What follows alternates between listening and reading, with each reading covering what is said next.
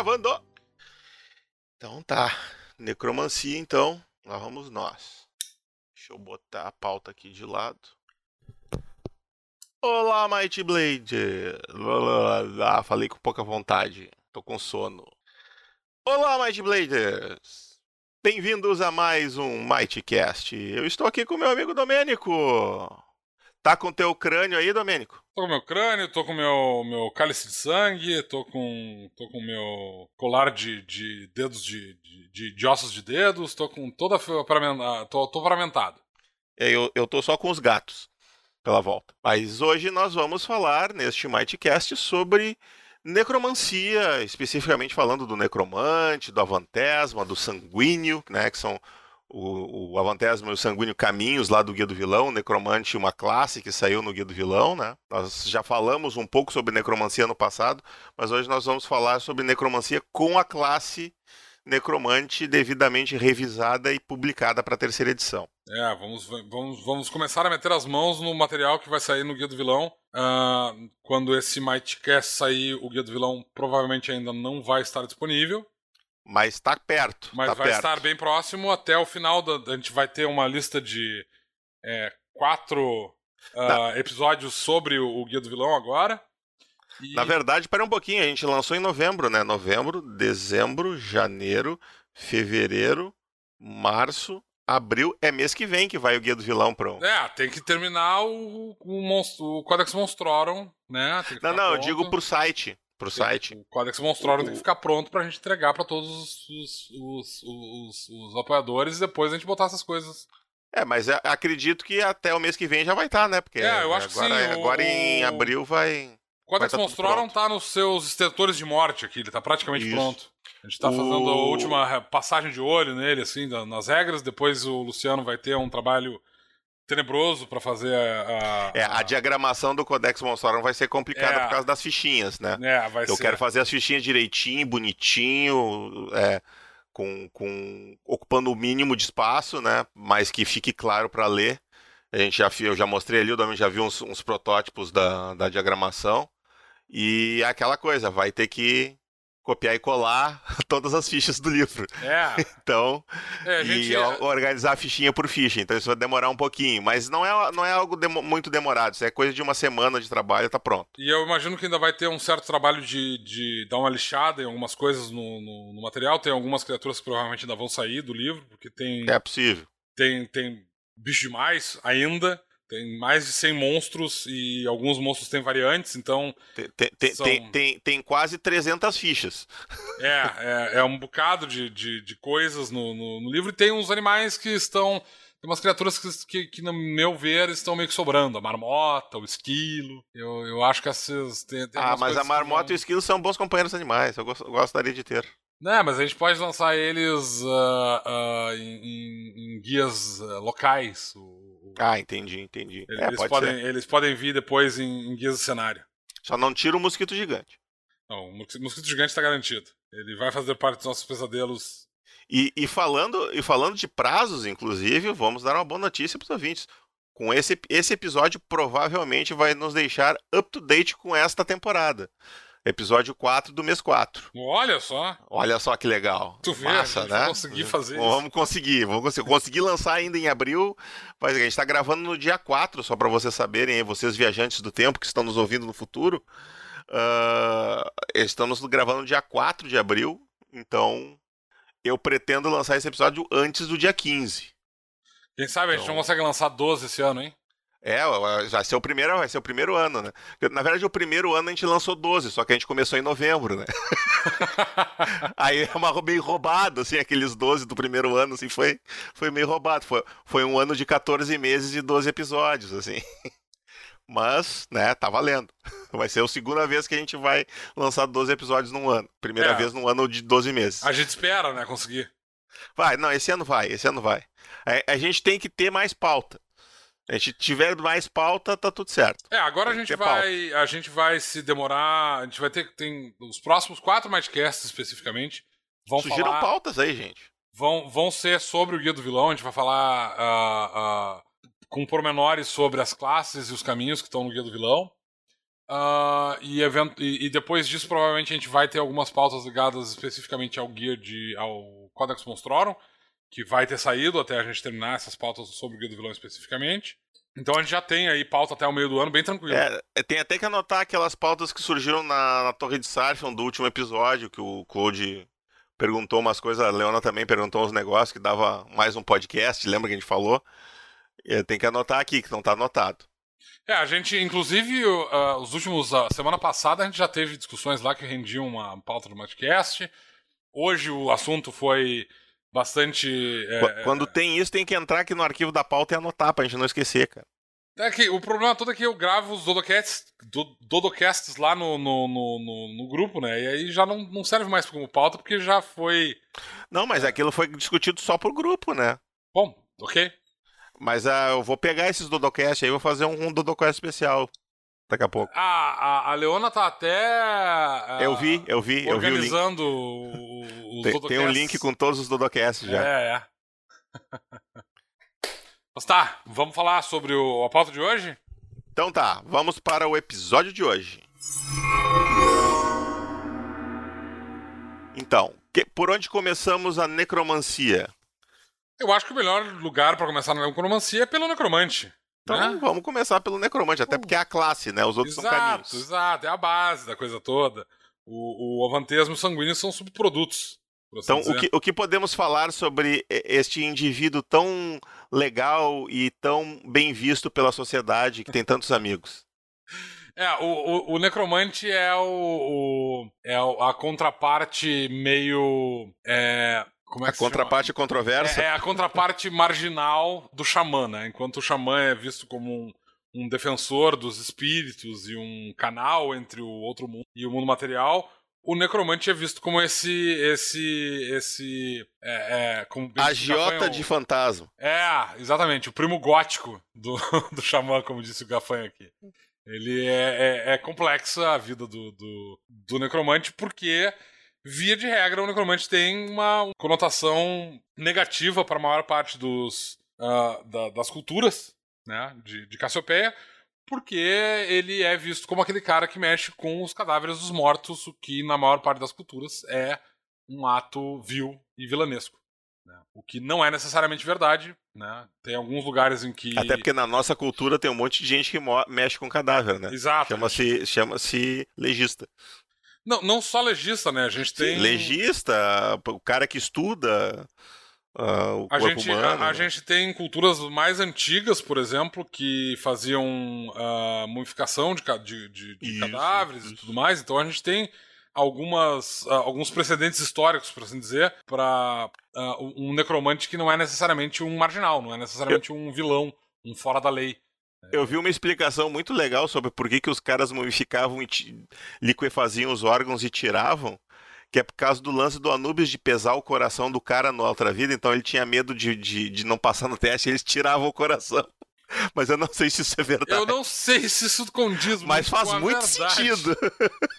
Eu acho que tem mais a ver com o fato de que é mais fácil tu, tu, tu é, é, fazer um, um, um, método de mumificação da pele e manter o tecido da pele uh, é, transformado em couro, Sim. enquanto que os órgãos meio que tu não tem como não fazer com que eles simplesmente apodreçam, né? Então tu, tu, tu isola o, o, os órgãos para eles não ficarem fedendo do corpo. E aí tu enche o, o carinha de ervas para que dê uma disfarçada naquele fedor, que porque mesmo é, conseguindo é, é, curtir a pele do, do, do, sujeito e os músculos de forma que, vire, que fiquem mumificados, ainda assim esse é um processo bastante fedorento, né? Não é, não é à toa que curtumes eram áreas das cidades, aliás, ainda são em, lugares que tem curtumes, que ficavam afastados e geralmente eram vistos como, como uh, uh, regiões de literalmente de, de, de classe baixa.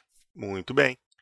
Mas enfim, é, de fato, o necromante ele tem esse, esse, é, essa má fama, né? Porque o necromante ele literalmente lida com isso. Ele tem esse costume, é, digamos assim, pouco, é, é, pouco civilizado, digamos, de levantar o cadáver das criaturas que já é, morreram e utilizar eles, digamos, de maneiras pouco é, pouco graciosas.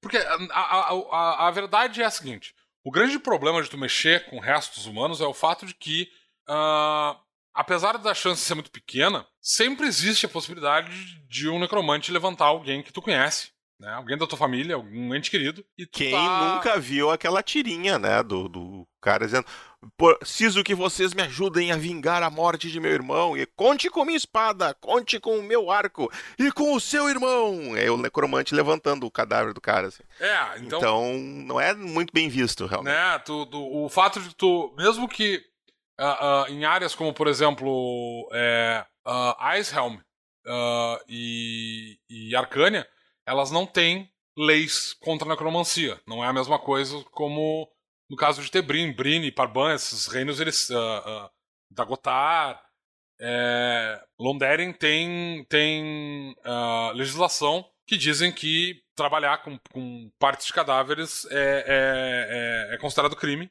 Né? E, tu, e, te, e em algumas dessas regiões as penas são bastante, digamos assim, elevadas. Né? Pode, pode te pode te levar a banimento do reino, por exemplo. Em alguns casos extremos pode te levar à morte, dependendo de quem é que tu tá levando, um cadáver de quem tu tá mexendo. Uh, mas tem lugares em que isso não é um problema tão sério. Na verdade, mesmo em Dagotara, onde existe uma legislação com relação ao uso de cadáveres ser uh, considerado crime, em algumas áreas de Dagotar, necromantes utilizam cadáveres de, de, uh, de anões para fazer serviço braçal de extremo perigo. Como, por exemplo, escavar próximo a regiões que podem ter veios de lava e coisas do gênero. Uh, em Icehelm, a necromancia não é mal vista, porque os, os, uh, os Aesirs, eles uh, têm uma cultura de queimar os cadáveres né, dos, dos, dos mortos. Então, se alguém está mexendo em cadáver em Icehelm, não é cadáver de Aesir, ou é um cadáver perdido, que já deve estar tá lá há muito tempo, uh, porque tem uma questão de honra de, de, de procurar o, o, o, o cadáver de um, de um ente querido e trazer de volta para queimar, porque tem tudo a ver, tem a ver com as, as, a, a fumaça, levar as cinzas na direção do, do, do, do, céu né, e permitir uma passagem mais tranquila do, do, do espírito. Então em Icehelm, por exemplo, não existe um, uma proibição de uso do, do de cadáveres como uh, uh, como é porque eles são queimados não sobra muito cadáver é como eu disse se tu tá usando um cadáver em Ice em, em Icehelm dificilmente vai ser de um Aesir. Ou então vai ser de um Aesir muito antigo que ninguém se importa muito. Vai, provavelmente vai ser só osso. Ninguém vai reconhecer esse indivíduo, então não é um problema.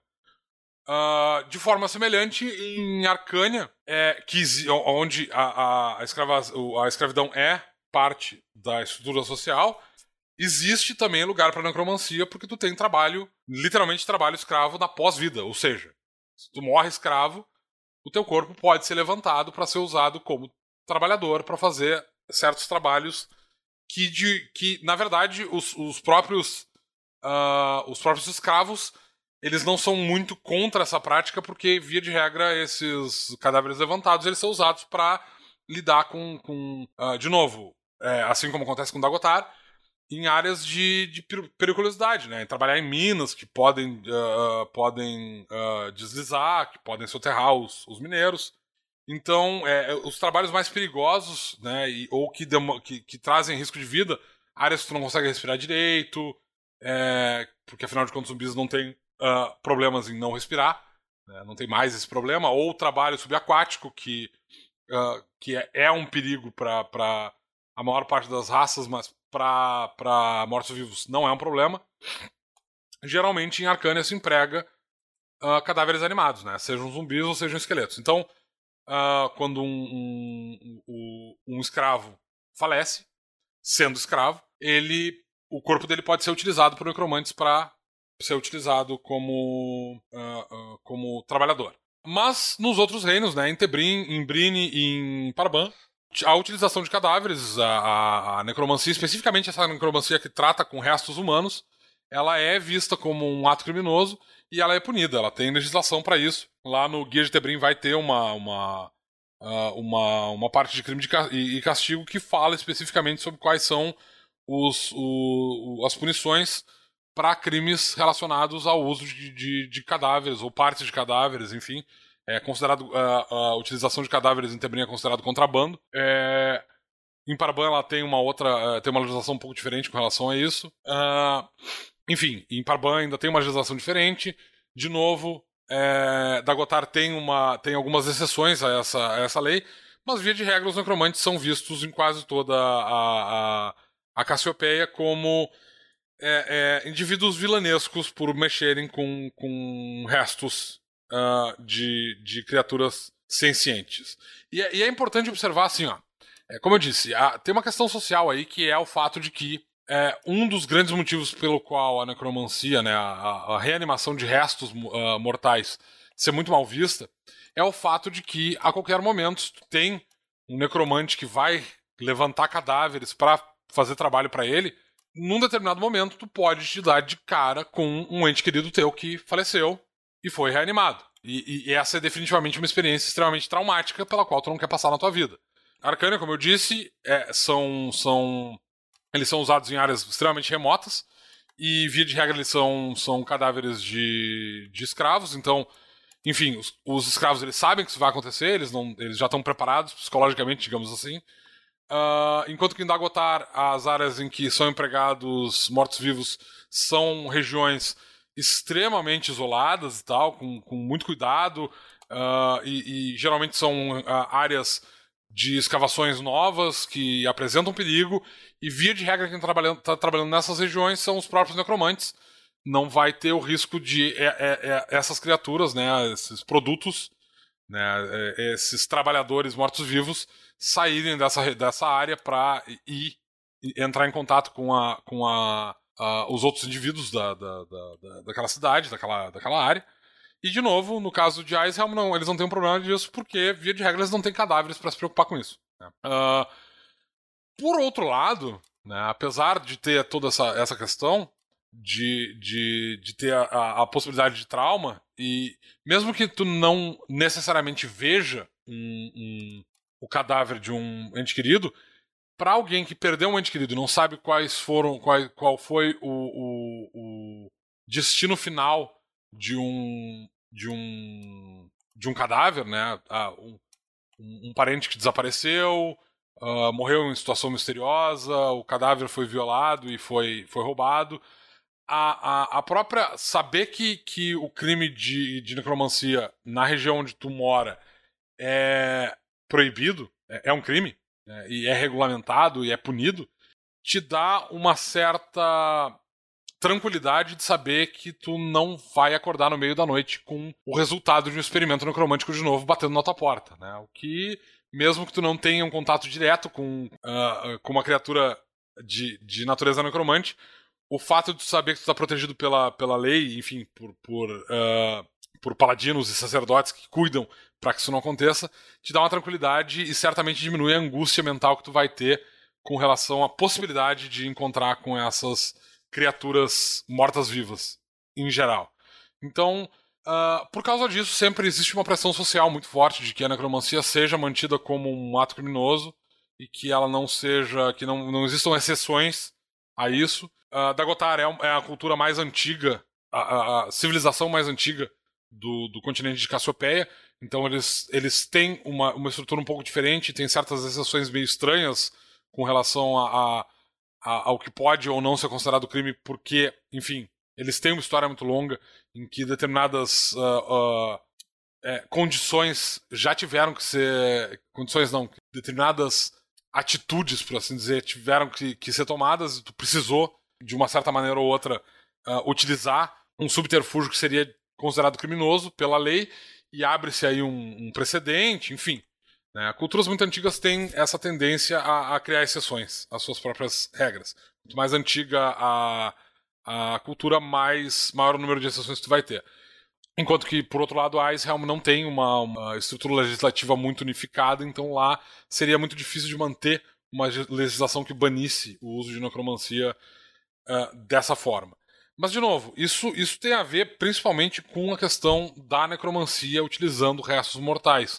Porque não existe em nenhum reino uh, qualquer tipo de legislação com relação à utilização de necromancia com relação a espíritos.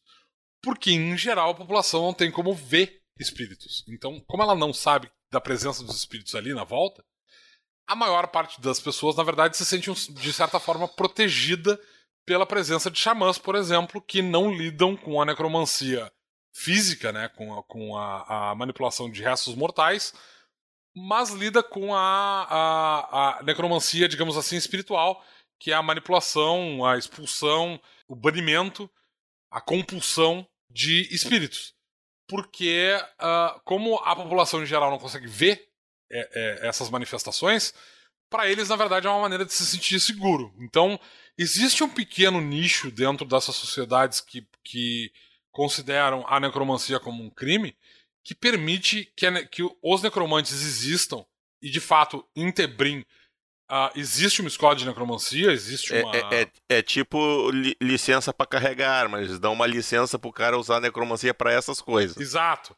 Então, existe um departamento de necromancia dentro da Academia Argente, que, ao contrário de todos os outros departamentos, não fica na Ilha da Prata, porque a Ilha da Prata tem uma. Uh, ela tem uma, um, um, fenômeno que não se sabe qual é a natureza, que não permite a criação de mortos-vivos dentro da Ilha da Prata.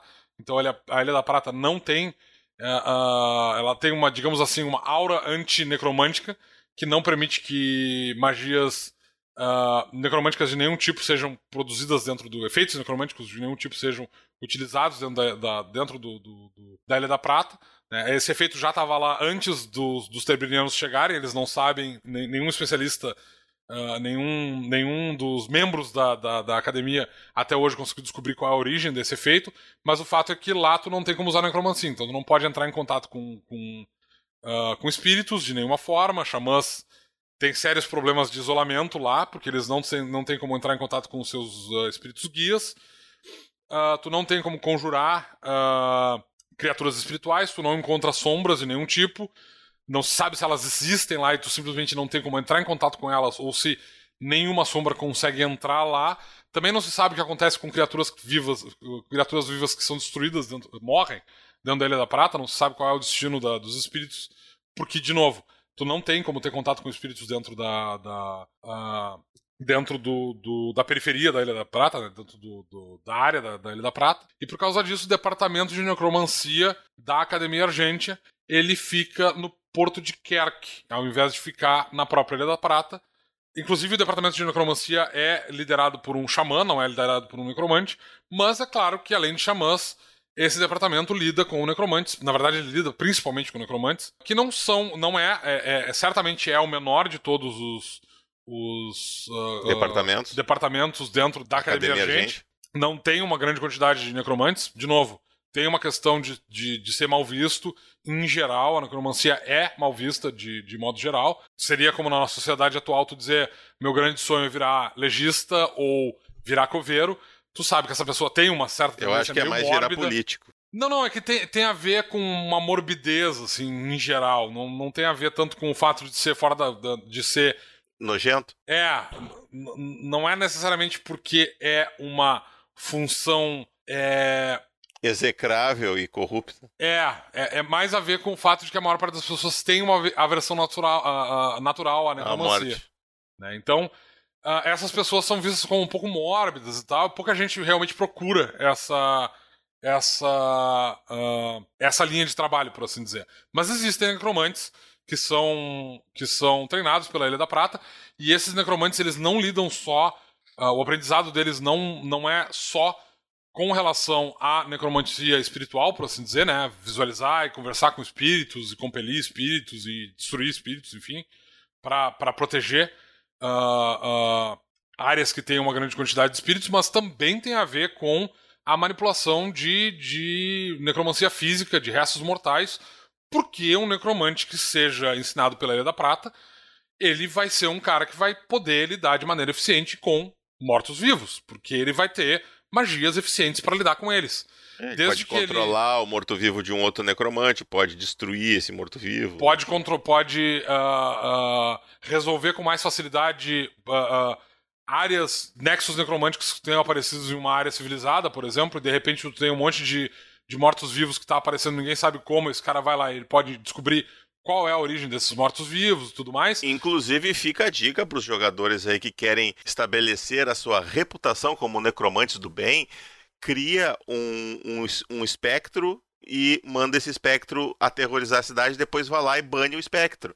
Oh, você é o herói. É. Fica a dica. Só tenha certeza de que tu tá mandando esse, esse espectro aterrorizar uma área que não tenha nenhum xamã. É importante. Tenha, Senão não... o espectro pode dar com a língua nos dentes e não vai ser bom para ti. É, exatamente. Porque necromancia, lidar com espíritos não é uma coisa exclusiva é, de necromantes. É bom tu tá perto o bastante para quando o espectro atacar, tu chegar lá e. Ah, um espectro, eu vou proteger vocês. E aí acaba com o espectro. É. Ou melhor, tu cancela a runa.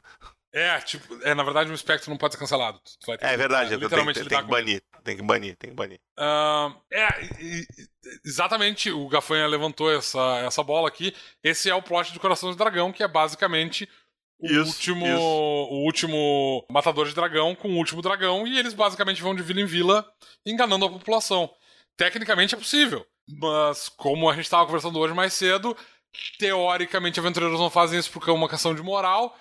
Na prática é muito possível que eles façam isso porque todo mundo sabe que aventureiros não têm moral nenhuma. Muito bem. Uh... Uh, o que, que, temos além disso sobre os necromantes? Não, eu acho que com relação aos necromantes especificamente, eu, eu acho que isso resume o que a gente tem para falar sobre necromancia especificamente. E as habilidades necromantes, o que, que a gente pode falar sobre elas? É, o, o Necromante, ele é uma revisão de uma classe que já existia na segunda edição, né, que, que existia lá na Dragon Cave. Eu não vou lembrar qual é o número da Dragon Cave, mas ele teve duas revisões, inclusive. Ele teve Se eu Dragon... não me engano, na, na, na, na, Dragon Cave segunda fase é a segunda.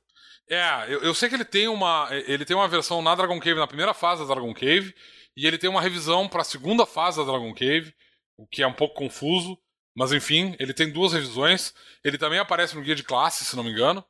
Então, é, o Necromante ele teve algumas versões ao longo da história do, do Might Blade uh, 1.x e 2 até, até o 2.5, né, que foi a versão uh, impressa. Mas de 2010 para cá ele não teve uma revisão, porque até onde eu sei, essa edição do que apareceu do Necromante é, já tinha, é, até onde eu lembro, ela foi anterior ao lançamento. Não, ela foi posterior. Foi posterior, foi posterior. É, então, na época, a gente chegou a ter uma revisão dela que era, uh, que era uh, adequada à utilização do, do, das regras como foram impressas na, na versão 2.5, lá da primeira edição do, do Might Blade, que foi publicada em 2010, 2010. e republicada em 2012. Né? Mas essa versão do Guia do Vilão é a primeira vez que a gente está fazendo uma revisão para a terceira edição, que é a, a edição atual, né, que foi lançada em 2016. Uh, essa o, o, necromante ele a gente usou o necromante original como base obviamente né? Uh, mas ele, ele sofreu uma série de, de, de, modificações porque a gente já tinha digamos assim é, canibalizado partes do necromante em outras classes né? A parte especificamente que lidava com espíritos ela foi uh, adaptada pro, pro, pro xamã com algumas mudanças ao invés de invocar uh, espectros a gente colocou o xamã lidando com espíritos, uh, com espíritos, com animais espirituais.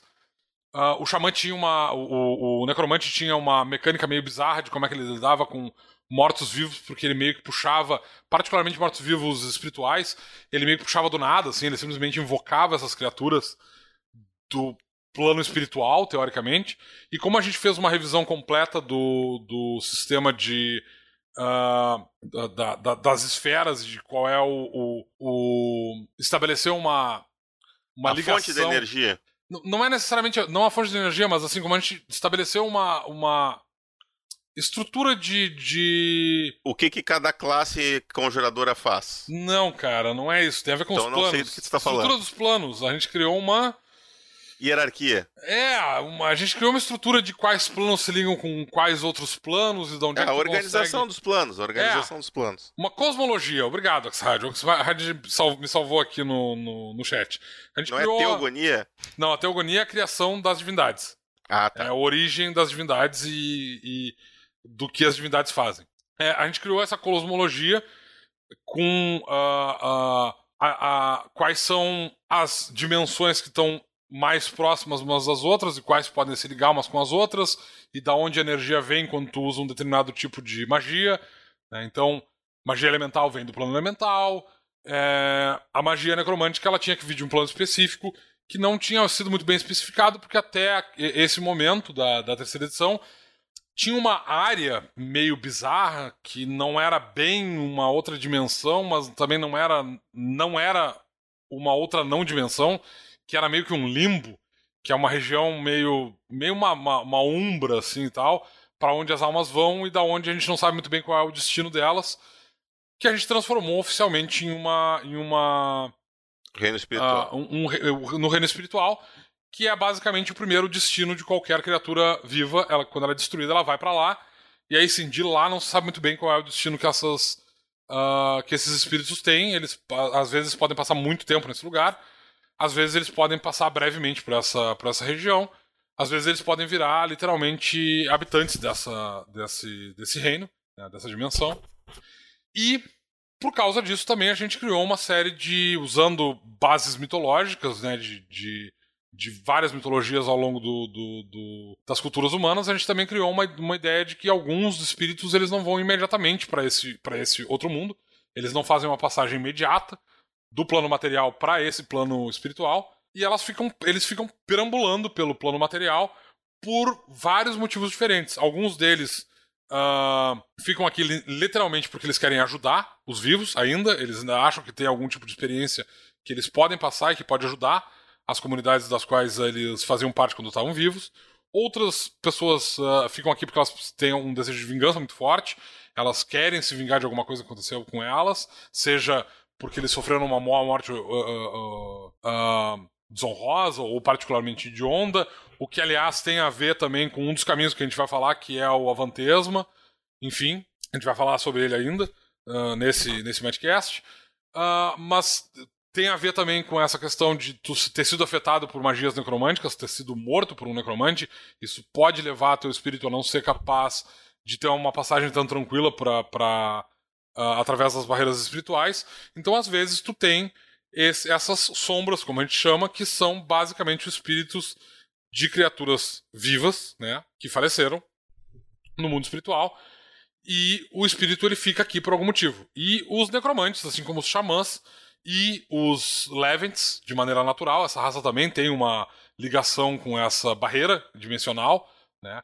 E eles, é, é, é essas, esses três grupos de e, e médiums também, porque que, que é um antecedente que está no guia do vilão, de pessoas que são capazes de interagir com o mundo, com o mundo espiritual, essas pessoas são capazes de se comunicar com essas sombras e em geral, no caso dos Levents e dos Mediums, o que tu pode fazer basicamente é interagir com essas sombras de uma maneira mais ou menos pacífica, né? Tu pode, via de regra, entrar em contato com elas, descobrir porque elas estão aqui, dialogar com elas, se aconselhar com elas, dar conselhos para elas, às vezes tentar guiar elas, tentar explicar que elas estão mortas e elas deveriam seguir sua a sua trilha espiritual, seja lá para onde elas têm que ir, uh, uh, no, né? na sua na, na, sua viagem para o além. Seu destino. Uh, e por outro lado, tu tem os xamãs e os necromantes que são capazes de uma comunicação um pouco mais, digamos assim, invasiva com esses espíritos. Eles são capazes de lidar com esses espíritos de maneira mais direta. Uh, no caso dos xamãs, eles são capazes literalmente de destruir esses espíritos banir eles, prender eles em algumas áreas. E os necromantes eles podem fazer uma variedade muito grande de, de coisas, eu, eu, eu diria que pouco escrupulosas com espíritos, né? Mas é importante observar que um espírito, a sombra, na verdade, quando um necromante ele mexe com um espírito, ou quando um xamã ele mexe com um espírito, ele na verdade, na verdade, ele não está lidando especificamente com a essência espiritual da criatura, mas sim com a assinatura espiritual que aquela criatura ainda tem. Então, tipo uma sombra, né, essa, essa, esse espírito que ficou preso no plano material, ele na verdade está preso no espírito no, no, no, plano material por uma espécie de resíduo, um ectoplasma, uma energia necromântica que mantém ele meio que encapsulado e permite que ele continue ligado ao plano material. O que o necromante faz, e o que um xamã faz, é basicamente destruir essa ligação. Então, na verdade, ele não está necessariamente uh, uh, aniquilando o, a, a, essência de uma criatura quando ele, por exemplo, destrói um espírito ou quando ele transforma um espírito em um espectro, o que ele está fazendo é, ele está pegando essa, essa energia espectral, né, que seria basicamente um segundo corpo, seria um corpo espiritual que essa criatura teria, né, que quando tu vai, quando tu passa daqui pro plano, uh, pro plano espiritual, esse, essa energia ectoplásmica, por assim dizer, ela se desfaz e ela uh, uh, fica no ambiente, e o que passa pro, pro, pro outro plano é só a tua energia espiritual de fato. Nessa energia espiritual, o necromante não pode mexer. Com essa energia espiritual que está lá nesse plano, um xamã não pode entrar em contato. Esses planos eles estão além do alcance dos necromantes, dos xamãs, enfim, dos médiums e dos levens que sejam capazes de lidar com, uh, com espíritos. Esses espíritos eles estão em outro plano e eles, como acontece com, com quase todos os outros conjuradores, tu não tem como entrar em, contato direto com esses outros planos. Então, o, o, o, o, que tu tá manipulando uh, quando tu faz necromancia espiritual, por assim dizer, é, é, é alterar a forma e a essência e o tipo de energia dessa carapaça ectoplásmica que um espírito tem ao redor dele enquanto ele tá no plano material ainda. E aí, quando tu faz isso, tu desliga ele permanentemente do, do plano material. Então, mesmo quando um, um necromante ele vai lá e ele e, uh, manipula, ele, ele altera um, uma sombra para transformar aquela sombra em um, uh, em um espectro, na verdade ele está liberando, libertando aquela, aquele, aquele, aquele espírito. O espírito vai, de fato, passar para o próximo plano né, seguir a sua jornada espiritual, enquanto que esse casulo de ectoplasma ele é alterado para se tornar uma criatura extremamente destrutiva, né, para virar um espectro, uma criatura uh, vingativa e é mais ou menos a mesma coisa que ele faz quando ele está erguendo um uh, um esqueleto ou um zumbi.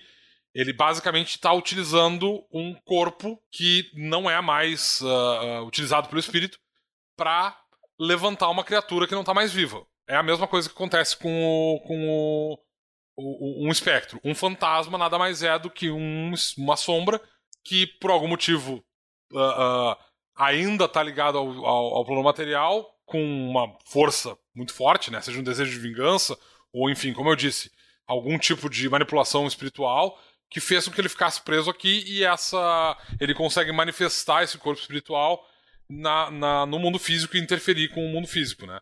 Então, na verdade, sempre que um necromante ele está destruindo e ele está manipulando essas entidades espirituais, ele na verdade não está fazendo nenhum mal pro espírito. Ele só está criando um monstro extra, mas ele está libertando aquela alma para permitir que ela siga em, em, frente na sua viagem. Né? E, de maneira semelhante com o que acontece com os restos mortais quando tu tá criando um zumbi ou um, um esqueleto. Tu não tá, de fato, mexendo com uh, uh, com a essência daquela criatura que estava ali. Tu tá simplesmente usando uma parte daquela criatura que ela não precisa mais, que ela já descartou, pra, enfim, utilizar como uma ferramenta. De novo, em Tebrim, por motivos já citados, isso ainda é uh, visto de uma maneira negativa, mas no caso especificamente dos espíritos não existe nenhum tipo de legislação com relação a isso. É, uma outra diferença, aproveitar que o Domênico parou para respirar, uma outra diferença. Uma outra diferença do, ne do Necromante da terceira edição pro da edição anterior é que ele não tem mais as maldições, né? A gente criou uma classe, uma classe não, um caminho específico para lidar com as maldições. E eu não, porque as maldições estavam meio perdidas no, no Necromante, não fazia muito sentido com ele ali. E aí isso abriu espaço para novas habilidades, mais, mais elementos interessantes ligados a coisas mais necromânticas, vamos dizer assim. Né? Eu achei que era importante fazer esse adendo. É, o, o... porque na verdade a necromancia ela tem muitas uh, conotações diferentes, né? Uh, em, em, vários povos diferentes. A necromancia, na verdade, originalmente ela tem a ver com predição de futuro e ver o, o olhando os destinos, é, exatamente, olhando entranhas de animais e tudo mais entre os gregos.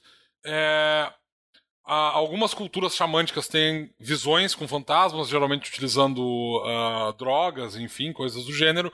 Mas, como Quem eu nunca? disse, a, a, gente, a gente tem outras, uh, outras tradições necromânticas, como, por exemplo, o embalsamamento de corpos ou mumificação, que eram comuns no Egito, entre a nobreza, uh, que aconteceram em algumas regiões da América do Sul também, uh, que acontece inclusive naturalmente, mas enfim, culturas que mexiam com isso, incluindo os, os, incas e os astecas.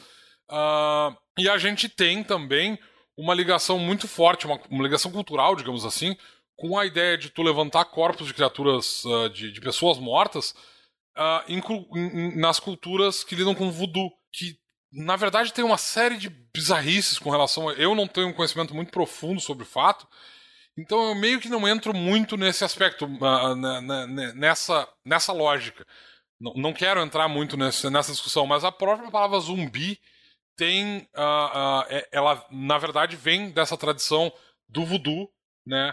Que algumas pessoas dizem que, na verdade, tu está trazendo cadáveres de volta à vida, outras pessoas estão dizendo que, na verdade, tu tá, uh, tu, tu, tu tá te apoderando de cadáveres de pessoas ainda vivas e tá colocando elas numa espécie de uh, torpor, assim, tal, e tu consegue comandar elas.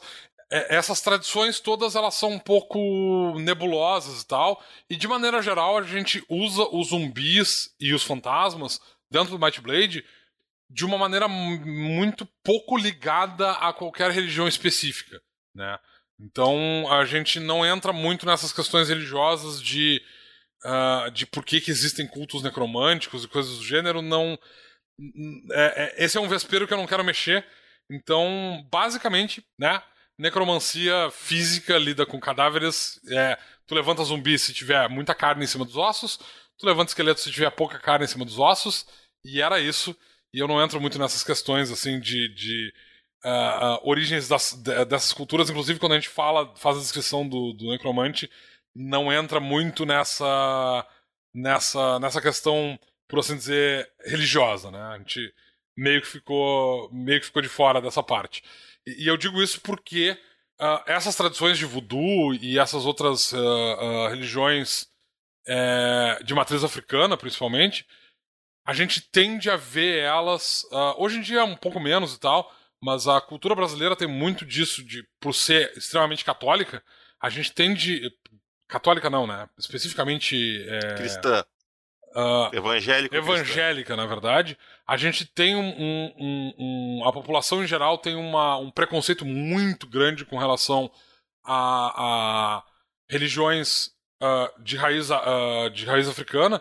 E isso cria uma série de concepções muito erradas e as pessoas acham que é tudo coisa do diabo e tem a ver com vou colocar o teu nome na boca do sapo, vou criar maldições, etc, etc.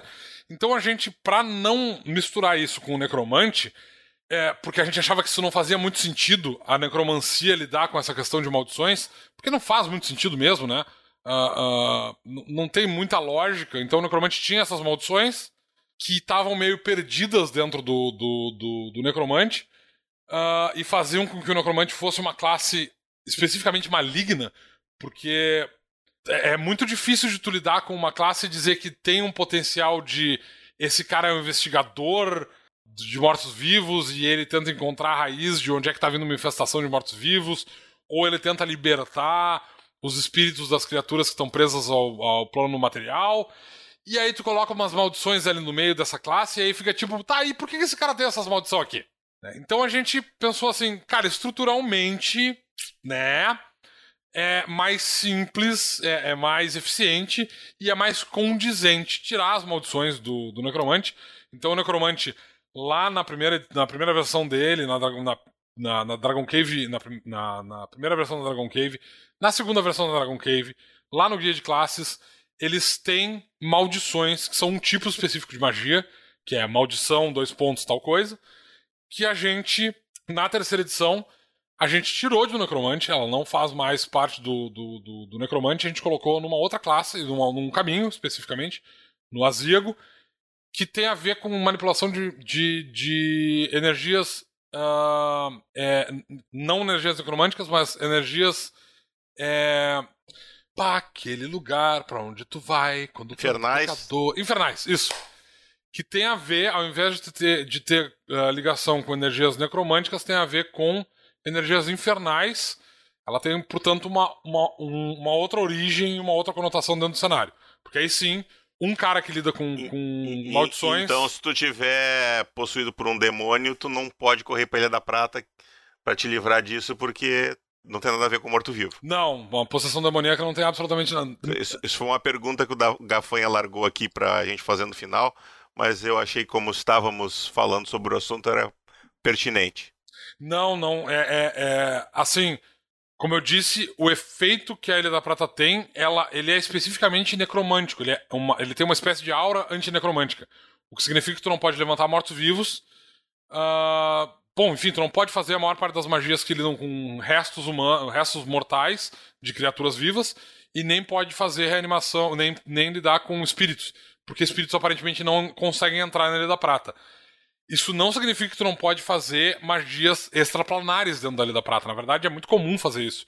Então, infernais podem entrar na Ilha da Prata tranquilamente, devas podem e, entrar deve na ter, Ilha inclusive, Prata. alguns matriculados lá. Deve ter, com certeza. Uh, e, e, uma criatura que esteja sendo possuída por um, por um infernal pode entrar na Ilha da Prata, pode acontecer sim. Uh, tu pode invocar elementais dentro da Ilha da Prata sem problemas, não tem nenhum tipo de dificuldade para isso. É, é, existe uma aura que não, ninguém sabe explicar muito bem por quê, mas tem uma aura é, que expulsa especificamente mortos-vivos. Então, tipo, é, vampiros não conseguem entrar na Ilha da Prata, né? Uh, é, liches não conseguem entrar na Ilha da Prata. Mas uh, infernais, devas, é, dragões, é, elementais, eles não têm nenhum problema. E Bom, enfim, eu ia fazer outra pergunta referente a isso, mas deixa pro final, tá anotada pro final. Uh, acho que com relação à necromancia e necromante, tá bem explicado. Vamos, vamos passar para os caminhos agora, né? Vamos falar um pouco dos caminhos, então. Sim. Começando pelo Avantesma, acho que é melhor. Pode ser ordem, ordem é, alfabética. É, não, é só porque eu acho que o Avantesma tá mais próximo do. É, ele, ele é meio que um antagonista ao, ao necromante, né? De é. alguma forma, assim. Não sei se antagonista seria a palavra certa, mas. É, na verdade, assim, o Avantesma, ele é, uma, ele é um caminho que ele surgiu por causa de um monstro que tem no Monstrum Codex, que é o Cavaleiro da Morte. Porque no Monstrum Codex diz assim: ah, se tu quiser criar outro Cavaleiro da Morte, tu faz isso aqui. Aí tem uma fórmula lá para te criar mas não diz qual é a origem da criatura. E aí eu fiquei tipo, tá, mas e como é que. Da onde é que esses caras saem? Ele é o quê? Ele é um paladino que fez um pacto com uma criatura da morte? Ele é um. um, um guerreiro que virou necromante? Ele. O que, que, que, que acontece? Ele, é, ele é um. Um, um, um, soldado a trabalho de um necromante? Qual é o, o, o a origem factual do, do Cavaleiro da Morte. Então o que aconteceu foi que basicamente eu peguei a, a aquela.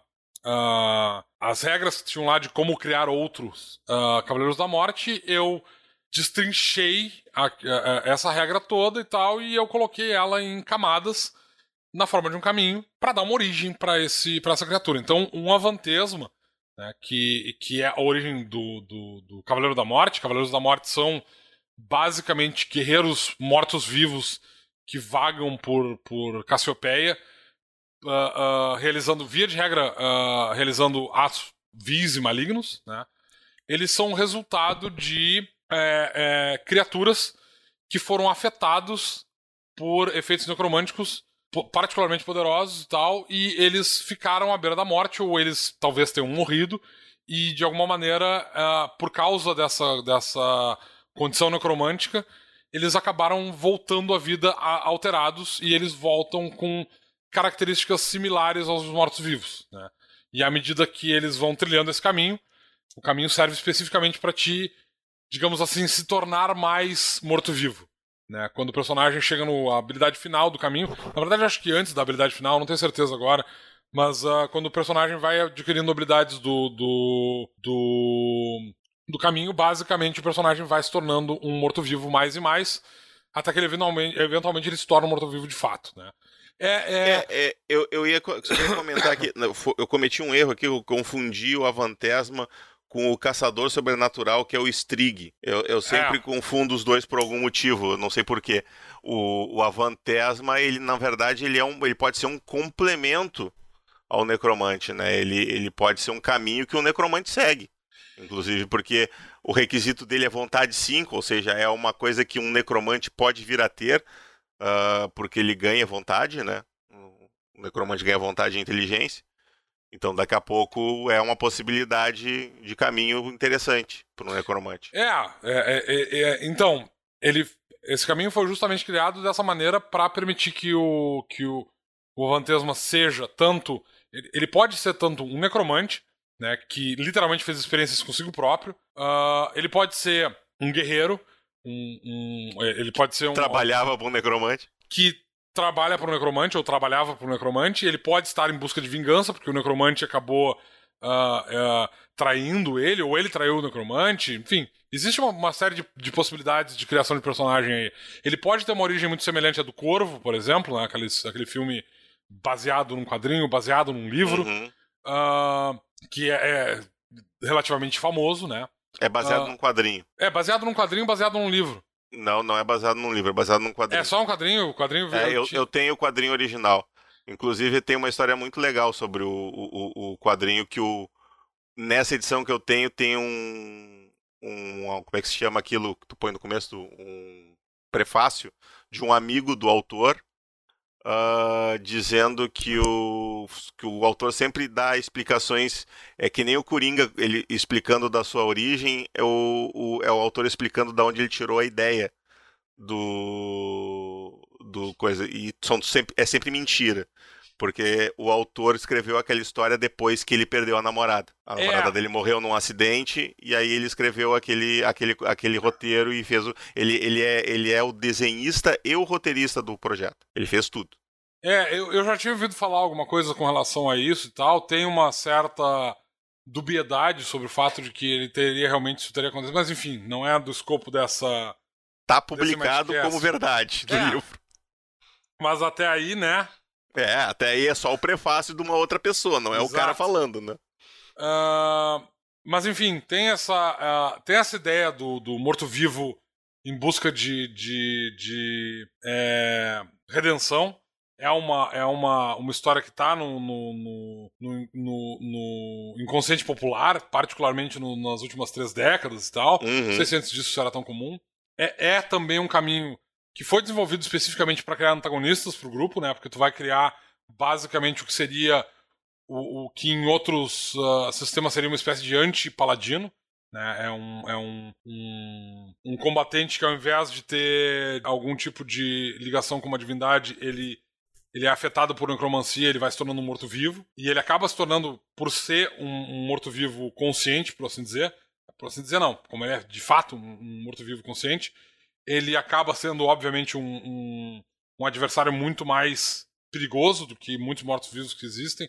Eles geralmente têm algum tipo de, de objetivo maior, tipo, vampiros precisam beber sangue para se manter vivos, enquanto que uh, ghouls precisam de carne, de carne de criaturas eh, inteligentes. Uh, ele é muito mais próximo de um lich ou de um necromante, né? Talvez ele seja um meio termo entre as duas coisas, porque ele é consciente ele tem completa, completo controle sobre as suas ações e ele não tem um motivo condutor necessariamente. Ele pode estar procurando vingança contra um necromante, ou contra até todos os necromantes, ou ele pode literalmente trabalhar para um necromante, ou por um lich. Ele pode. Pode ser um necromante. Ele pode ser um necromante, exatamente, que fez uh, experiências com ele próprio e tal. Então, tem algumas possibilidades interessantes uh, no. Experiências no que deram muito errado ou muito certo, ou muito certo. do ponto de vista. É, exatamente. O que faz com que o Avantesma, na verdade, seja esse personagem que tem um potencial para um herói trágico muito, muito grande. Tu pode criar um personagem que é um Avantesma, ele é um herói em busca de redenção e ele não quer uh, uh, entrar na espiral de se tornar um morto-vivo e ele tá lutando contra isso, ele tá tentando talvez até encontrar uma maneira de reverter o processo.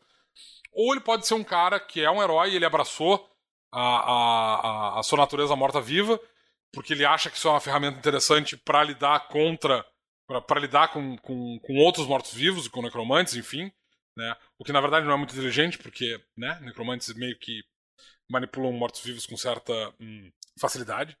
Uh, e tu pode ter também, por outro lado, um antagonista bastante poderoso na forma de um, de um necromante, um, um, um avantesma que é um conjurador, uh, e ele uh, uh, vai mesclar a capacidade de conjuração de um necromante com a, a, a capacidade física de um morto-vivo.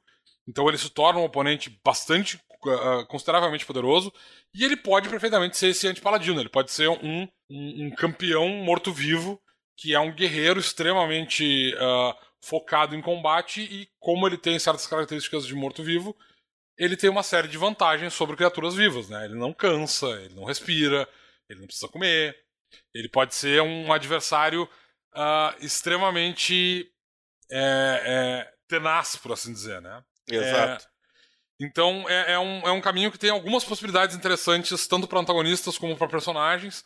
Ele, ele foi principalmente, como eu disse, criado em cima de um, de um monstro, né, que está no Monstrum Codex. Então ele foi criado originalmente, ele foi desenvolvido para ser um antagonista, uma maneira de um mestre poder criar um antagonista particularmente perigoso e medonho. Uh, mas por outro lado, ele pode ser uh, usado, assim como acontece com o Necromante e com a maior parte dos outros uh, classes e caminhos que estão nesse livro, ele pode ser usado por jogadores para fazer um herói trágico, no caso do Vantesma, ou, enfim, uh, um, um, um anti-herói, digamos assim, né? Então tu pode utilizar ele de maneiras diferentes. Então, nos falta então agora falar apenas sobre o sanguíneo, o nosso dobrador de sangue. Não, é. isso é outra, é em outro cenário. Então, mas ele basicamente vem dessa ideia. Ele é o sanguíneo, o sanguíneo ele basicamente vem da dobra de sangue do Avatar, a lenda de Yang, não, não tem muito. Não, não, não tem muito lero-lero nem que eu também quero. Não vou tentar criar desculpinha aqui, não. A ideia desse personagem veio de lá. Uh, e a gente, uh, uh, ao longo da história do, do fórum do Might Blade, a gente recebeu algumas ideias com relação a, a, a conjuradoras que mexiam com, com sangue. sangue especificamente, né? É, eu acho que teve algumas. Eu não sei se tem algum jogo que tenha, algum jogo eletrônico que tenha algum tipo de, de, de personagem que mexe com isso. Ah, deve ter. Provavelmente no. no... O, o, World of Warcraft. Ring, World of Warcraft, algum é, desses deve ter. O Nitsuo tá citando Dragon Age. É, eu, eu, imagino que isso seja relativamente comum. É, deve ter por aí, tá no. no a, a gurizada que joga esses jogos. Eu não conheço nada sobre isso. Como eu disse, a minha inspiração veio lá do, do, do, do Ang mesmo. Foi de lá que eu tirei a ideia pro, pro personagem. E claro, uh, eu vi que havia uma, uma, um, uma grande quantidade de jogadores que estavam falando sobre o assunto e tentando fazer uh, adaptações. A maior parte dos caminhos que eu vi com relação a isso, de, de mago de sangue, coisas do gênero, tinham algumas similaridades, mas eles via de regra extremamente poderosos, estavam completamente fora das regras, porque, enfim, né, o, o, cara ele quer fazer uma a sua classe, geralmente ele não está muito preocupado em balancear a coisa toda. Aí eu peguei uma habilidade aqui, outra ali que eu encontrei pelo fórum, misturei com algumas ideias que vieram diretamente do desenho. Algumas ideias surgiram no meio do caminho enquanto eu estava fazendo essas duas coisas e a gente meio que costurou esse Frankenstein que é basicamente um. um uh, ele, ele, inclusive, tem algumas habilidades do próprio Necromante, né? Uh, e ele é basicamente. Tem, tem. É, é, Arma dos Mortos é uma habilidade que veio dos Necromantes, ah, por exemplo. Dos Mortos é dos Necromantes mesmo, tá vendo? E eu acho que tem uma outra habilidade que é explodir os ossos, uma coisa assim. As habilidades que tem deflagrar a ver com... ossos. Isso, deflagrar ossos. As habilidades que tem a ver com ossos especificamente, elas vieram do Necromante. As habilidades que lidam especificamente com sangue é que eu meio que peguei ou de, de a, a, a, algumas publicações lá pelo fórum, pessoas que publicaram no fórum, aliás, eu não sei quem vocês são, desculpem, eu não peguei nomes e, quando eu tava. E, e, a habilidade final, que é vibrar ossos, tu criou especificamente para ele, né? O vibrar ossos eu criei especificamente pro, pro, pra ele. Mas ele. É, o vibrar ossos, na verdade ele veio de algum lugar. Eu acho que ele tá em alguma Dragon Cave, tem alguma coisa parecida, não tenho é, certeza. É, talvez ele fosse do necromante antigo. É, eu acho que ele já existia de alguma forma similar, assim e tal. Uh, ele já existia ali, talvez não com esse nome, talvez não exatamente com aquele efeito, mas ele foi baseado em alguma coisa. Porque as habilidades que eu realmente criei do zero, do nada, assim e tal, foram as habilidades que lidam com sangue. Porque essas habilidades o, necromante não tinha habilidades que lidavam especificamente com sangue. Elas vieram um pouco do, do da, da linha do sangue lá do Vampiro à Máscara. Né? Tem umas poucas coisas que vieram de lá. Mas elas também vieram de do fato de que no Might Blade a gente tem efeitos de sangramento que não tinham uma exploração muito grande. Tu não tinha muitas habilidades que exploravam a ideia de uh, usar, digamos assim, as, os efeitos de sangramento como um metajogo. Então, não, não, não só o, o, o, sanguíneo, mas o assassino também ganhou algumas. Eu acho que ele tem umas duas habilidades que tem a ver com se o personagem estiver sangrando, tiver sob efeito de um sangramento, ele recebe bônus para atacar aquele cara e tal. É... Teve algumas. Uh, uh, uh, teve, teve a ver, essas habilidades ligadas com o sangue do sanguíneo tiveram a ver com, com explorar o fato de que dentro do sistema a gente tem uma regra muito específica que são os efeitos de sangramento, que eu achei que eles não estavam tão bem explorados quanto poderiam.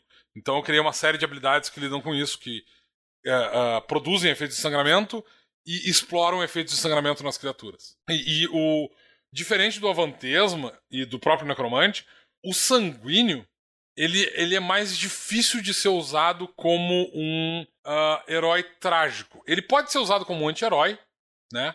Porque tu pode Sim. ter aquele personagem ali que é Ed Lord pra caramba e tal, e ele mexe com ossos e, e sangue. Uh, começou Dark, é claro que tu pode que tu pode usar e fazer isso. Mas para além disso, se tu tá fazendo uma campanha tradicional mais heróica, ele não tem muita redenção, ele não tem muita tragédia ligada à origem dele.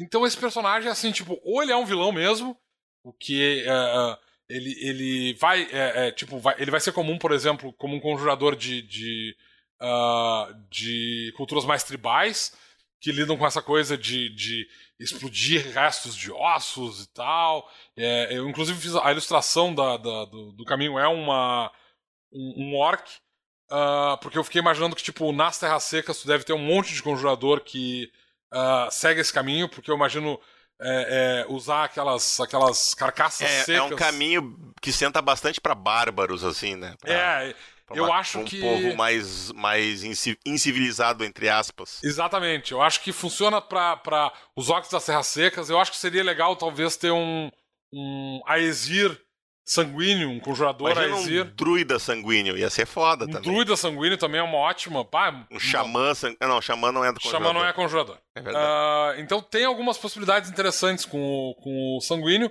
Ele... Uh, uh, eu acho... Eu diria que é um dos...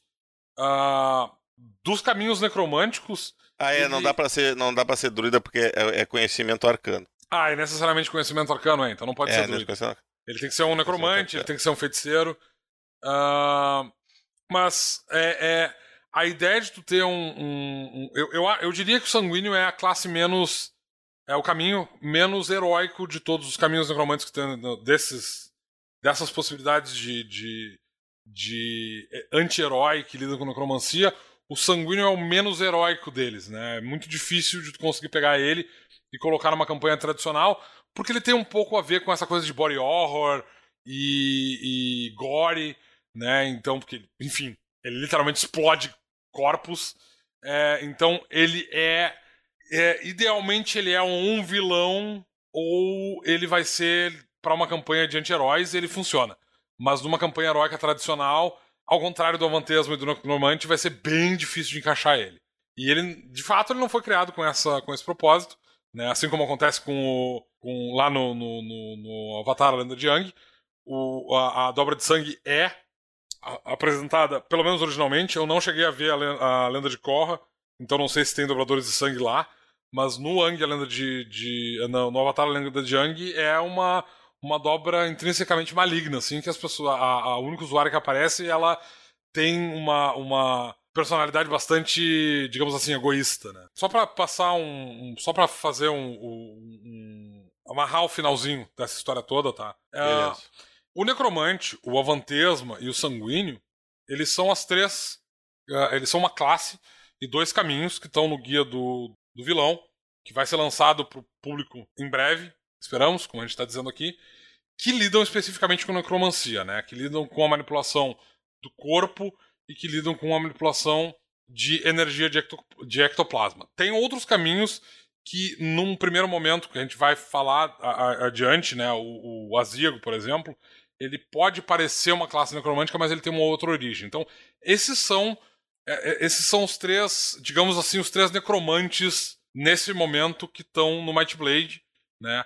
E tanto o, e o sanguíneo especificamente ele foi criado como um caminho voltado para o necromante mesmo, assim, tal.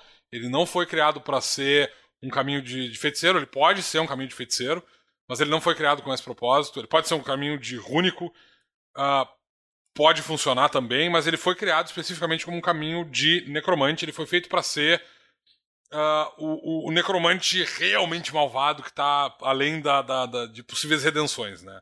Uh, como eu disse, é muito difícil de criar um herói com esse caminho. O Avantesmo ele tá aí no meio do caminho, ele tem essa possibilidade de fazer o, o herói trágico ou anti-herói. Mas o Necromante, a gente, na descrição, na própria descrição da classe, a gente deixou algumas, uh, algumas indicações de que ele é apropriado sim para ser utilizado dentro de uma campanha heróica porque ele tem possibilidades de ser usado de, uh, de maneiras que não sejam necessariamente vilanescas. Então, apesar do Guia do Vilão ter esse nome, né, e das classes e caminhos que são apresentadas ali terem essa, esse viés vilanesco, é, é uma ferramenta para criar vilões uh, mais memoráveis. Certamente os jogadores vão poder ver esse material, olhar as coisas que estão ali dentro e dizer, pô, mas isso aqui é divertido para mim fazer um personagem. Eu posso fazer um necromante, pegar essas habilidades aqui e tal, e criar, tipo, eu posso fazer um necromante, por exemplo, que tem habilidades que lidam com levantar mortos-vivos e tal, mas ele usa isso fora de regiões civilizadas, ele só usa isso para lidar contra outros necromantes, para lidar com monstros, para lidar com vilões. E, e, e quando acaba o, o, o, perrengue todo, ele destrói os mortos-vivos que ele criou e tal. E ele pode ter uma, um modo de usar sua necromancia, a mesma necromancia que lida com restos mortais, de uma maneira extremamente consciente. E, e enfim, dá para criar personagens heróicos com, essas, com esses caminhos. Então, para os jogadores de plantão que estão que, que tiverem ouvindo esse podcast, é, o guia do vilão ele não é necessariamente uma ferramenta só para o mestre. Ele tem potencial para uh, ah, jogadores para usarem tanto com dentro de aventuras mais tradicionais de fantasia heróica, quanto obviamente de para aqueles jogadores que querem personagens, querem jogar com anti-heróis e tem um mestre está propondo uma campanha de anti-heróis, certamente o guia do vilão vai trazer uma série de opções interessantes para para esses jogadores. Muito bem. Então vamos agora para Torre de Siphon.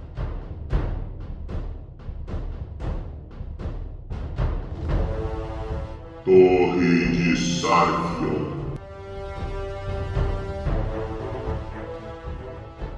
Eu vou fazer primeiro uma pergunta que o Gafanha largou. Uh, cadê aqui? Uh, não é essa a pergunta. Eu quero fazer aquela do necromante. Uh, o que, que acontece se alguém atira um zumbi na Ilha da Prata? Olha, é, das duas, da, tu tem três opções como mestre, né? Porque a gente eu, eu não acho que alguém fica catapultando corpos para ver o que acontece uh, lá dentro. Mas. Uh...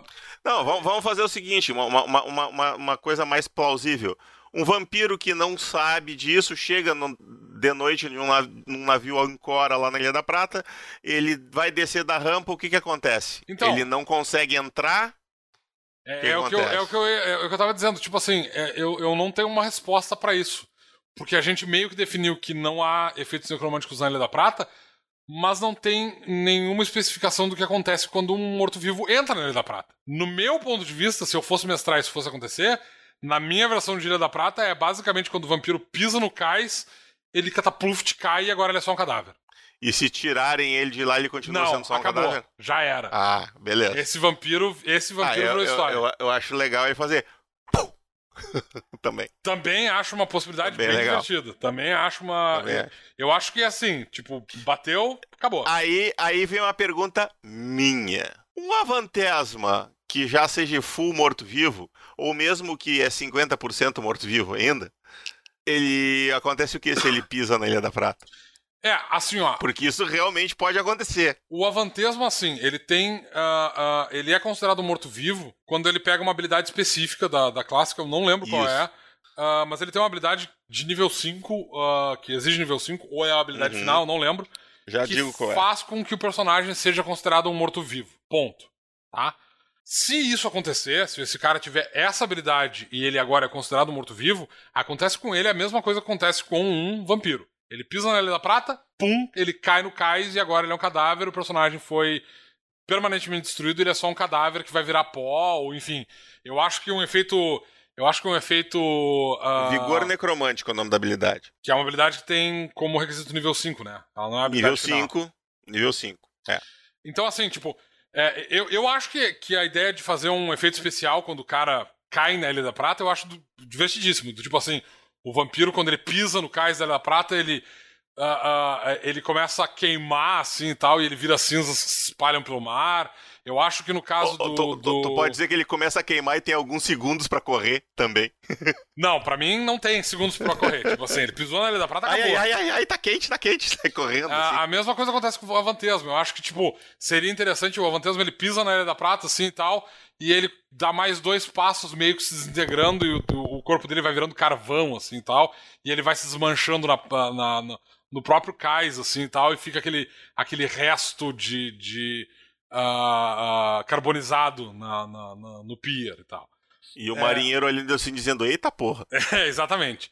Agora, se o cara não tem essa habilidade ainda, o que eu diria que aconteceria, no meu caso, enquanto mestre, se o cara tem a vantesma, ele tem algumas habilidades necromânticas anteriores a essa, tá? Que são, provavelmente são requisitos dessa. O que acontece é, quando ele pisa na Ilha da Prata, essas habilidades são desligadas. Como se ele tivesse uma.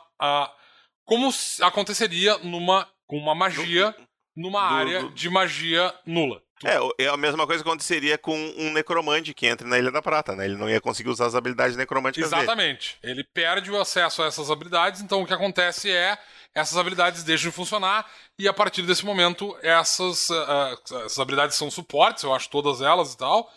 É, exatamente, é, ele fica vivo, ele volta a ser uma criatura viva normal e ele, enquanto ele estiver dentro da Ilha da Prata, ele perde o acesso a essas habilidades.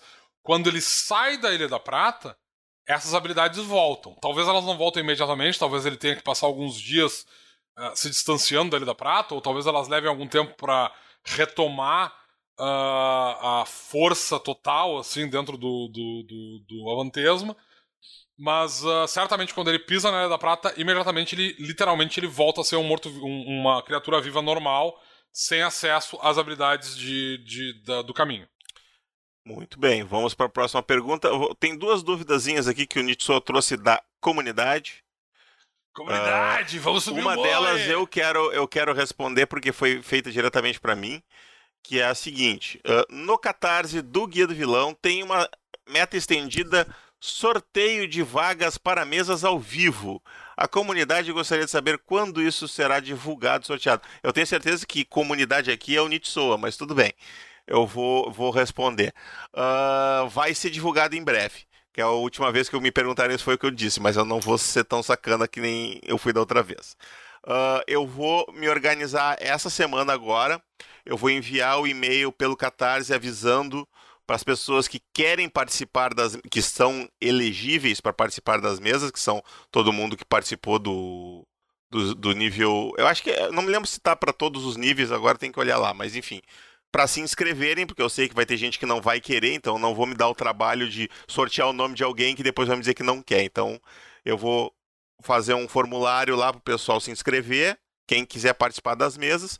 Dependendo do número de inscritos, não vai ter nem sorteio, né? São quatro mesas, quatro pessoas em cada mesa, são, são 16 pessoas. Se tiver menos de 16 inscritos, vai ter vai, vai ser direto, não vai ter não vai ter sorteio. Se tiver mais, beleza, a gente faz o sorteio.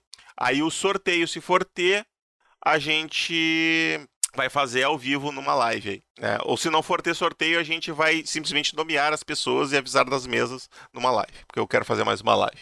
Sim. Basicamente é isso. Eu, eu, acho que tá valendo fazer uma, umas lives, tá, tá, tá valendo a pena.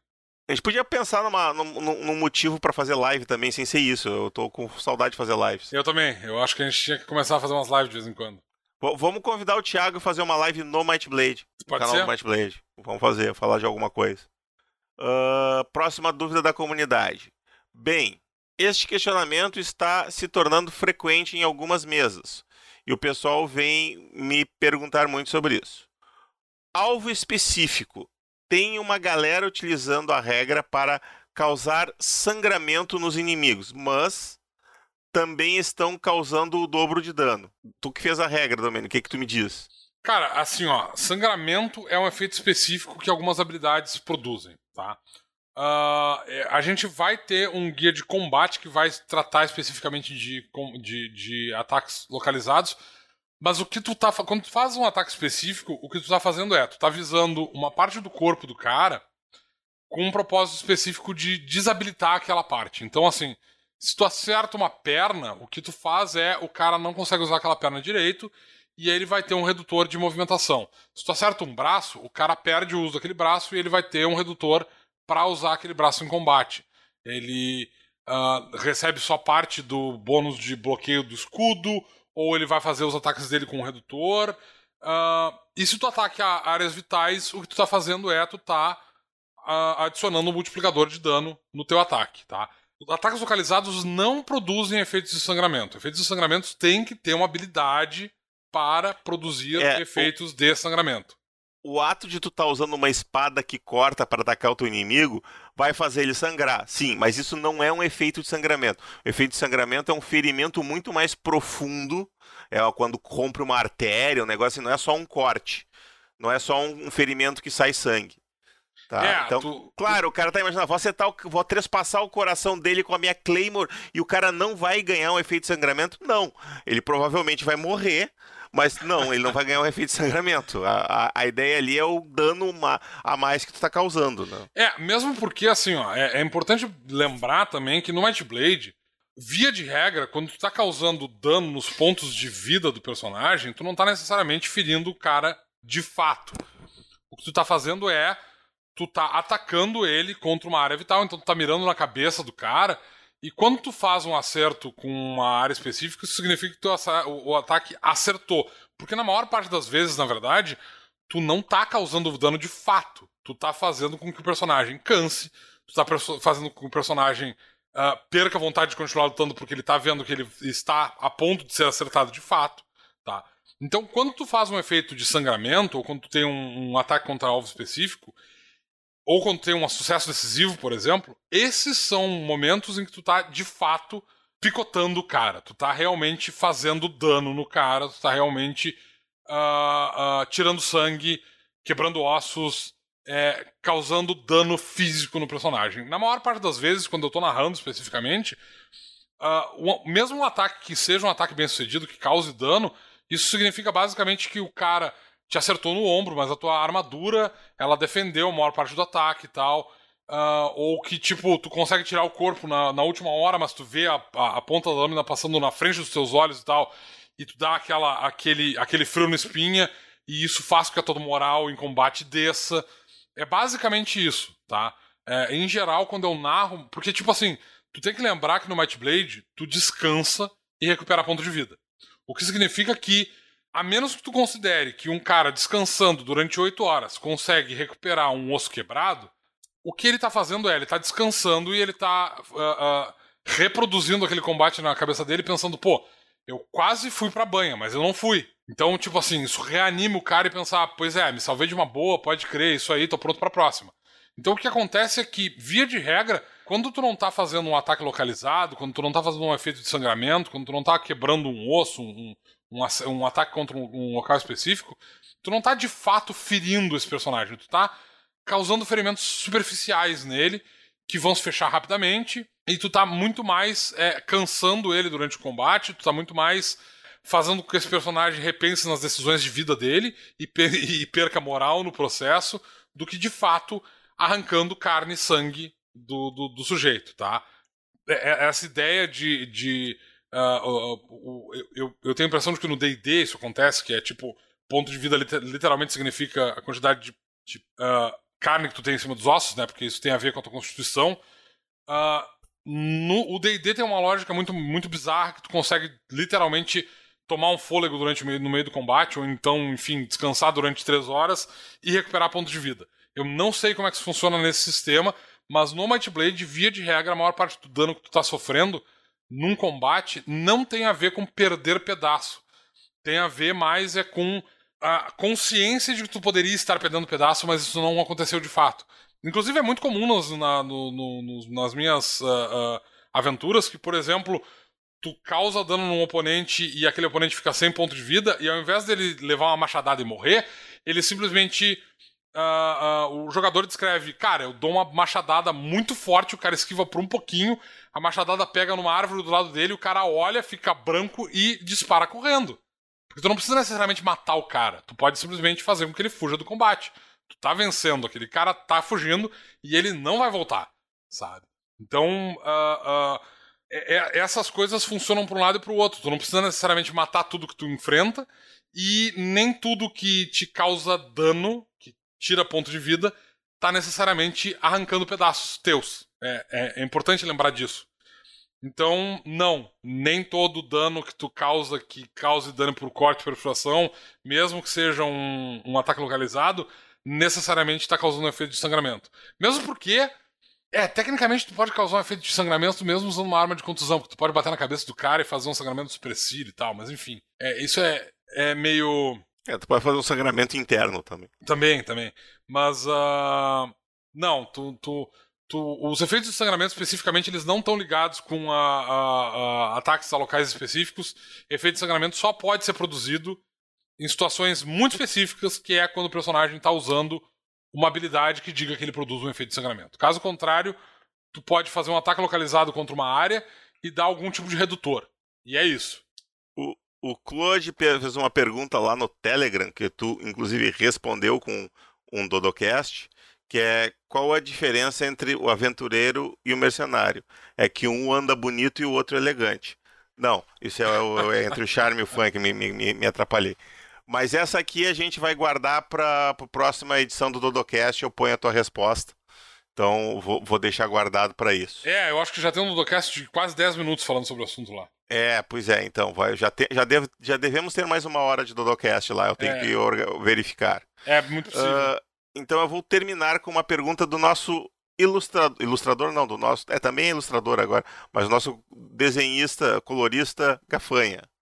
Fiz um item mágico possuído por um espírito. É isso que deixa ele mágico. Tem um espírito ali, tipo um necromante artífice prendeu um espírito num, num artefato para fazer um efeito qualquer. Como isso funciona no Might Blade? Isso é possível? Dá para colocar um espírito num objeto? Se eu levar isso para Ilha da Prata, da Prata, para de funcionar? Uh, sim, primeiro, se tu conseguir fazer isso, se tu levar para Ilha da Prata, sim, ela para de funcionar. É, tem a ver com o efeito que tu tá tentando produzir. Tecnicamente. Um jarro que troca o espírito da pessoa pelo espírito que está dentro do jarro. Ah, não, não tem nenhuma magia que faça isso. Não, mas é um item mágico. Tá, não, beleza. Tu, tu, é que para produzir uma coisa dessas, nossa senhora, o cara tem que descobrir uma técnica que não existe. E aí. Ah, pega, um, pega uma magia lá. Não tem aquela magia que tu pode botar o corpo de alguém, ou a espírito de alguém dentro de um corpo? Um espírito de alguém dentro. Sim, tu pode produzir um. Mas o espírito. O, o corpo. E, e, não, tem, não tem uma magia que, que condena a, a, a alma da pessoa ou o corpo da pessoa, pode juntar isso daí e colocar no item mágico quando o é, cara toca. Mas condenar o espírito funciona quando a pessoa morre. E encarnar espírito, tu pode colocar um espírito dentro de um cadáver de uma pessoa morta. Então tu pode ter um jarro que tem um espírito e quando tu toca esse jarro tu morre cadáver, e o espírito vai para dentro do, do... cadáver. Não, mas é que aí, morre. Esse é o, pro, o, ponto. Pomba, eu tenho um, um, Eu fiz o item mágico. O que, que ele faz? Ah, então, quando eu toco ele em ti, ele te causa a quantidade de dano que tu tem agora. Quantidade de pontos de vida que tu tem. Morte instantânea. Aham. Uhum. Legal. Baita item. Nem a Might Blade faz isso. Mas, é... enfim, pode ser um outro efeito, pode ser um Não, outro efeito. Mas tu pode ter, por exemplo, digamos. Uh, tu, é, é, que quando tu tá. Uh, uh, em teoria. Uma, uma, armadura animada por um espírito que anda por aí, é tipo um golem. É, então, o que acontece é, quando tu cria. quando tu faz magia necromântica, particularmente quando tu tá pro, produzindo magia que vai ficar num item, tu não tá de fato usando o espírito do cara, né? Como eu disse lá, quando a gente tava falando do necromante, o que tu tá fazendo é, tu tá prendendo uma parte do ectoplasma dessa criatura dentro de um item. Então tu pode fazer, por exemplo, um encantamento que permite que uma arma tua seja capaz de afetar criaturas incorpóreas. Essa arma agora, ou, ou que ela ela causa pontos de mana quando ela causa dano. Tipo, ela faz. Ela cria dreno de energia. É, exatamente. É possível fazer esse tipo de coisa? É, é, é perfeitamente possível. Tu tá basicamente prendendo um efeito necromântico dentro de um. de um. Uh, de um item. Só que tu não tá prendendo um espírito dentro desse, desse item. Tu tá prendendo. Tu tá, na verdade, tu tá uh, uh, usando um efeito para colocar ectoplasma de uma criatura morta nesse item mágico. Quando tu faz isso, o espírito dessa criatura vai embora. Então, tipo, tu não tem como prender um espírito dentro de um. de um item. É, isso meio que não é possível. Porque na verdade tu não pode fazer isso permanentemente de maneira nenhuma. Isso vai contra as diretrizes de como é que funciona a viagem da pós-vida. Tipo, por exemplo, tu pode encarnar espírito, tu pode pegar o espírito de uma criatura morta e colocar dentro de um corpo. Só que isso tem uma duração. Ele vai, esse, esse espírito ele vai ocupar aquele corpo durante um tempo, mas ele não consegue ficar ali permanentemente. E no caso de um item, isso seria um efeito permanente, porque, tipo, a menos que o item seja destruído, o espírito ficaria preso ali dentro. E tu basicamente está condenando o espírito a, uma, a, um tormento eterno. Isso meio que não pode acontecer. Não é, não é que não possa acontecer. Teoricamente, não tem nenhum efeito que faça isso. É, sei lá, velho, eu, eu não consigo. É, eu não sei nem quais seriam as implicações. Eu acho que quando o Necromante tenta fazer isso, desce um Deva na hora que ele tá fazendo esse troço e diz assim: ah, ah, ah, ah. Dá-lhe um é... tapa no meio da cara lá, lá Will Smith, assim. Exatamente. Chega e... ali, dá um safanão no cara e. Sabe aquele, aquele memezinho que tem o anjo que desce assim, entrega um bilhete pro cara e, e, e diz uma coisa absurda no bilhete? É basicamente aquela, é essa, essa ideia. Tipo, não. Alguma, alguma força vai interferir. Muito bem. Eu acho que isso é suficiente para essa torre de Sarfion. Podemos nos despedir. Faça suas despedidas, Domênico. Então, é, meu nome é Domênico Gay. Eu estou há 12 horas sem beber. E... Não, não era isso. estou, é... estou há 45 minutos sem mandar um áudio. Estou. É, na verdade, não. Há uma hora e 33 minutos sem. Não, tu tá mandando um áudio. Eu tô mandando um áudio na última hora e 33 minutos. É... Meu nome é Domênico, Domênico Gay. Eu gostaria de dizer que eu estou, sou um, um, um é, desenhista mercenário. Estou à disposição para qualquer, uh, qualquer contratante que queira uh, ilustrações. Se o, se o preço for bom, eu faço qualquer negócio. Estamos aí, me chame no privado e, e me, me, digam para fazer uh, uh, desenhos e me paguem por isso, eu estou à disposição. Perfeito. Uh, eu não. Eu não desenho nada. Eu só diagramo e faço logos. Mas estamos aí. Então, meus amigos, ficamos por aqui. Eu e o Domênico somos os portadores da Might Blade, mas nós carregamos ela para vocês.